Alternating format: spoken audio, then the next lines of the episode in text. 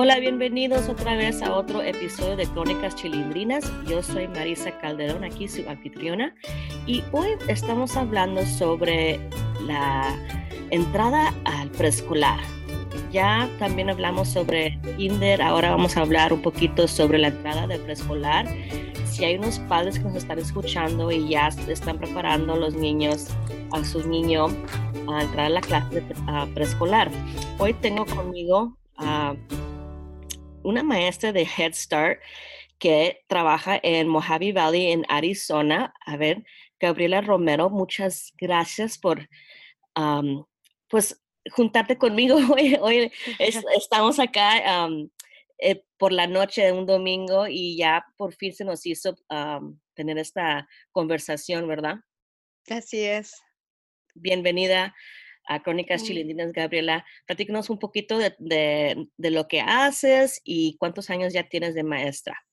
Ok, buenas tardes y muchas gracias por la invitación. Estoy muy emocionada. Tengo trabajando para el programa de Head Start desde el 2011. Empecé como una ayudante de maestra o teacher's aid. Después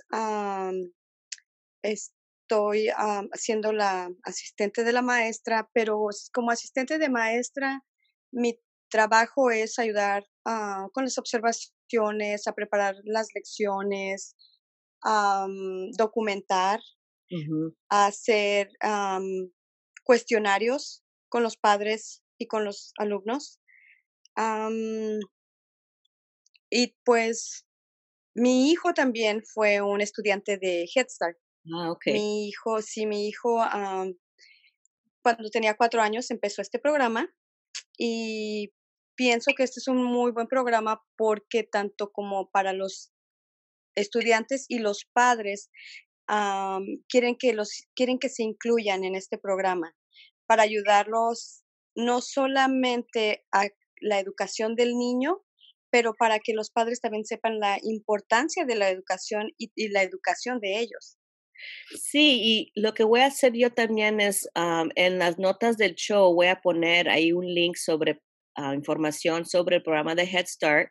Y lo padre que, de tener a Gabriela como invitada era que cuando hay padres que tal vez no pueden eh, calificar para el programa de Head Start, pero van a entrar a un programa de preescolar, y pensé que tal vez Gabriela nos podía dar algunas estrategias, algunos tips para cómo prepararlos para cuando entren al programa de preescolar. Una de las cosas más importantes para que el niño empiece con un programa preescolar es que ya estén listos para ir al baño por ellos mismos. Eso es como uno de los requisitos, es algo importante. Después, irles hablando poco a poquito, mira, vas a ir a este programa, eh, te van a enseñar a escribir, vas a poder pintar, vas a poder dibujar, eh, vas a tener amigos con quien compartir, con quien desarrollarte física y emocionalmente. Entonces, ah, poco a poquito irles hablando, enseñarles los colores, enseñarles algunas letras, principalmente en su nombre. ah, Las letras que están en su nombre, eso es algo importante. Empezar a reconocer, por ejemplo, su nombre en diferentes partes, mm. porque eso es lo que en el programa hacemos. Eh, tal vez hay algunos, algunas prácticas o estrategias que haces, que se puede hacer, que ustedes hacen en la clase que yo puedo hacer en mi casa. Por ejemplo, siempre estarle diciendo o recordando al niño que ellos pueden hacer Ah, por ejemplo, ir al baño. Ah, está muy bien, tú puedes, uh, trata, date la oportunidad, déjame ver que sí puedes, enséñame, yo creo que tú sí puedes hacerlo, darle la seguridad y la confianza. Sí. Y, y, la práctica, la práctica.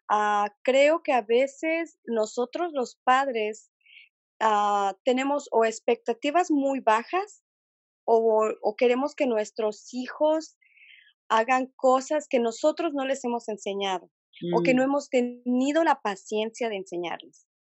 Creo que sí, que la confianza y la consistencia. No podemos decir, hoy sí lo va a hacer, pero, ah, mañana no, no lo voy a dejar que no lo haga. Está bien, no pasa nada. Consistencia, todos los días. Si yo espero y quiero que mi hijo ah, vaya al baño solo, ok, tiene que ser todos los días una rutina. Igual como el nombre. No puedo tener un nombre, ah, se cayó el nombre y ya no lo pongo. Ah, ya se cayó, no importa. No, si yo quiero que mi hijo obtenga esas habilidades, voy a ser consistente. Todos los días en mi casa, siempre, siempre la misma rutina. Sí, sí, exactamente. ¿Hay algún ejemplo de algo donde han batallado en el salón y se han, y se han juntado con los padres para hacer un equipo, para trabajar con el niño? Porque también yo pienso que si hay algo que tal vez yo no me fijo bien, porque tal vez yo, yo soy mamá primeriza, no tengo mucha experiencia con este niño.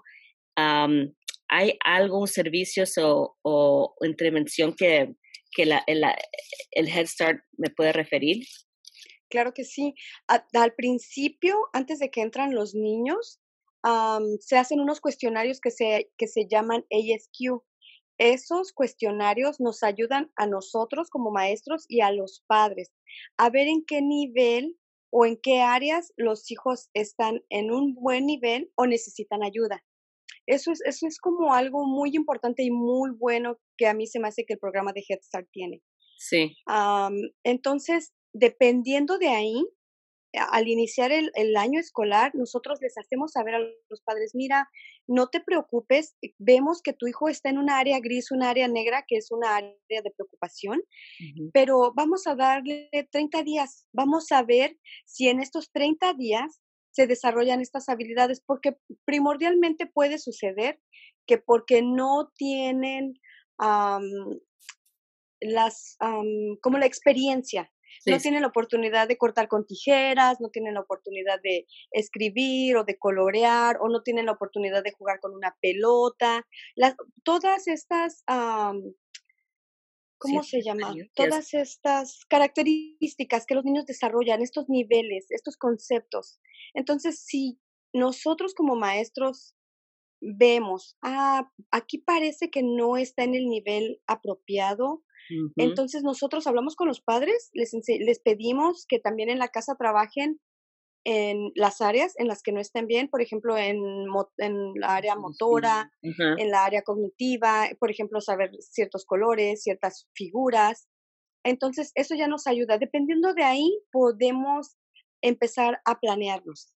Si, si perdón, si vemos que en, en, esos 30 días no pasa nada, que esta habilidad no ha progresado, volvemos a hablar con los padres y preguntamos, ¿estás trabajando en tu casa? Nosotros estamos haciendo esto. Entonces, si vemos que no avanzamos, volvemos a darnos otros 30 días. Dependiendo de lo que el padre decida, podemos hacer una IP.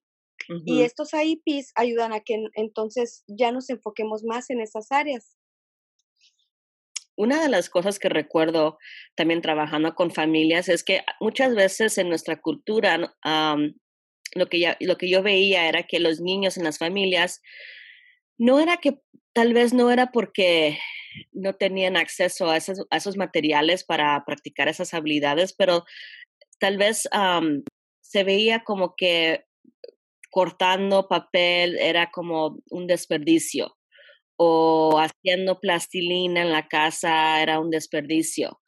Eh, una de las cosas que bien importante que hablábamos con los con los, con los padres era que la importancia de estas actividades y si por una razón o otra tal vez no, no tenían tijeras preescolar, tijeras específicamente para niños, se los prestábamos. Lo mandaba yo en una bolsita y era específicamente para practicar a cortar papel. No, no, nada de figuritas ni nada de eso. Lo, lo, que yo quería que practicara el niño es cómo agarrar bien las tijeras. Correcto. Y, practicar eso. O a veces lo que hacíamos también, si no lo ven como usando la harina para hacer la plastilina, entonces yo lo mandaba y luego ponía yo la receta ahí. Y son unas nada más unos pequeños ejemplos porque a veces yo sí, sí tenía esa conversación donde me decían, no, maestra, este, no tenemos estos tipos de tijeras o no sabían dónde conseguirlas. Dice, no, no se preocupe, yo, los, yo, les, yo se los presto mientras ustedes agarran los suyos y así para que practique nada más lo que es el movimiento de las tijeras y empezar a manipularlo, pues. No necesariamente cortarme figuritas así perfectas. Correcto. nosotros ofrecemos todo este tipo de materiales en la escuela, pero también damos ideas. No necesariamente a veces tienen que ser las tijeras, simplemente cuando uno despedaza con los dedos el pedazo, los, papeles y los pegas en un pedazo de papel, ya estás trabajando tus habilidades físicas. Entonces, como el fine motor skills, ¿verdad? Entonces, eh, no es lo que a veces hablamos. Nosotros también tenemos un in-kind en el que se requiere que los padres también participen con sus hijos y ahí también les decimos, no necesitas sentarte en la mesa y decir, ok, vamos a practicar los colores. No, puedes practicar los colores. Es, es que así es como uno creció, ¿no? Esa fue también mi historia. Y no te ensucies, no hagas tiradero, eso no se hace. Pero no, aquí la experiencia es diferente. Aquí la experiencia es de, ser un poquito más atrevido, un poquito más moderno. El, está bien ensuciarte, simple y sencillamente tienes que, recoger después de que usaste, después de que hiciste. Aprender a, a, ser responsable. Y eso también creo que le da mucha autonomía a los niños. Exactamente. Y no ver esas experiencias como cochineo, ¿verdad? Que, que lo vean como una experiencia de aprendizaje. Son experiencias de desarrollar esas habilidades que lo, que lo van a necesitar, no nada más en el preescolar, pero ya después en el kinder y luego en el año escolar. Correcto. Muy bien. ¿Alguna otra cosa que quieras mencionar sobre, tal vez, si, están, si nos están escuchando unos padres que pues tal vez andan un poco nerviosos si está su niño o niña preparado para el año preescolar? Mi, uno de mis consejos sería tener confianza en ellos. Ellos son los primeros maestros. Tenerse confianza y, darse como, ¿qué digo? A veces los padres tendemos a creer que no estamos haciendo buen trabajo.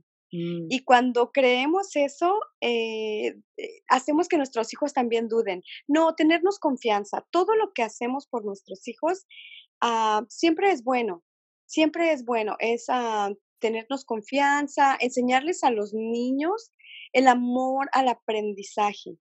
Eh, todos los días aprendemos algo nuevo y, y, que el aprendizaje no debe de ser un deber, debe de ser algo que se da, da natural, que poco a poco, ¿no? Eh, con paciencia, con tranquilidad y con constancia. Ok, ah, vamos a separar la ropa para lavarla. Dame los calcetines blancos, dame los calcetines negros, este, dame los pantalones azules. Ahí ya estamos practicando los colores.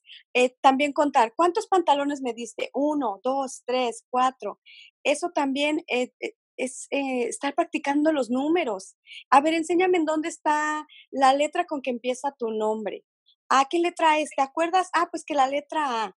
Ok, todas esas cositas no tienen que ser en la mesa, no tienen que ser sentados, eh, simplemente yendo al parque. A ver, enséñame em, esa flor rosa o enséñame en dónde está ese árbol o a ver, brinca cinco veces.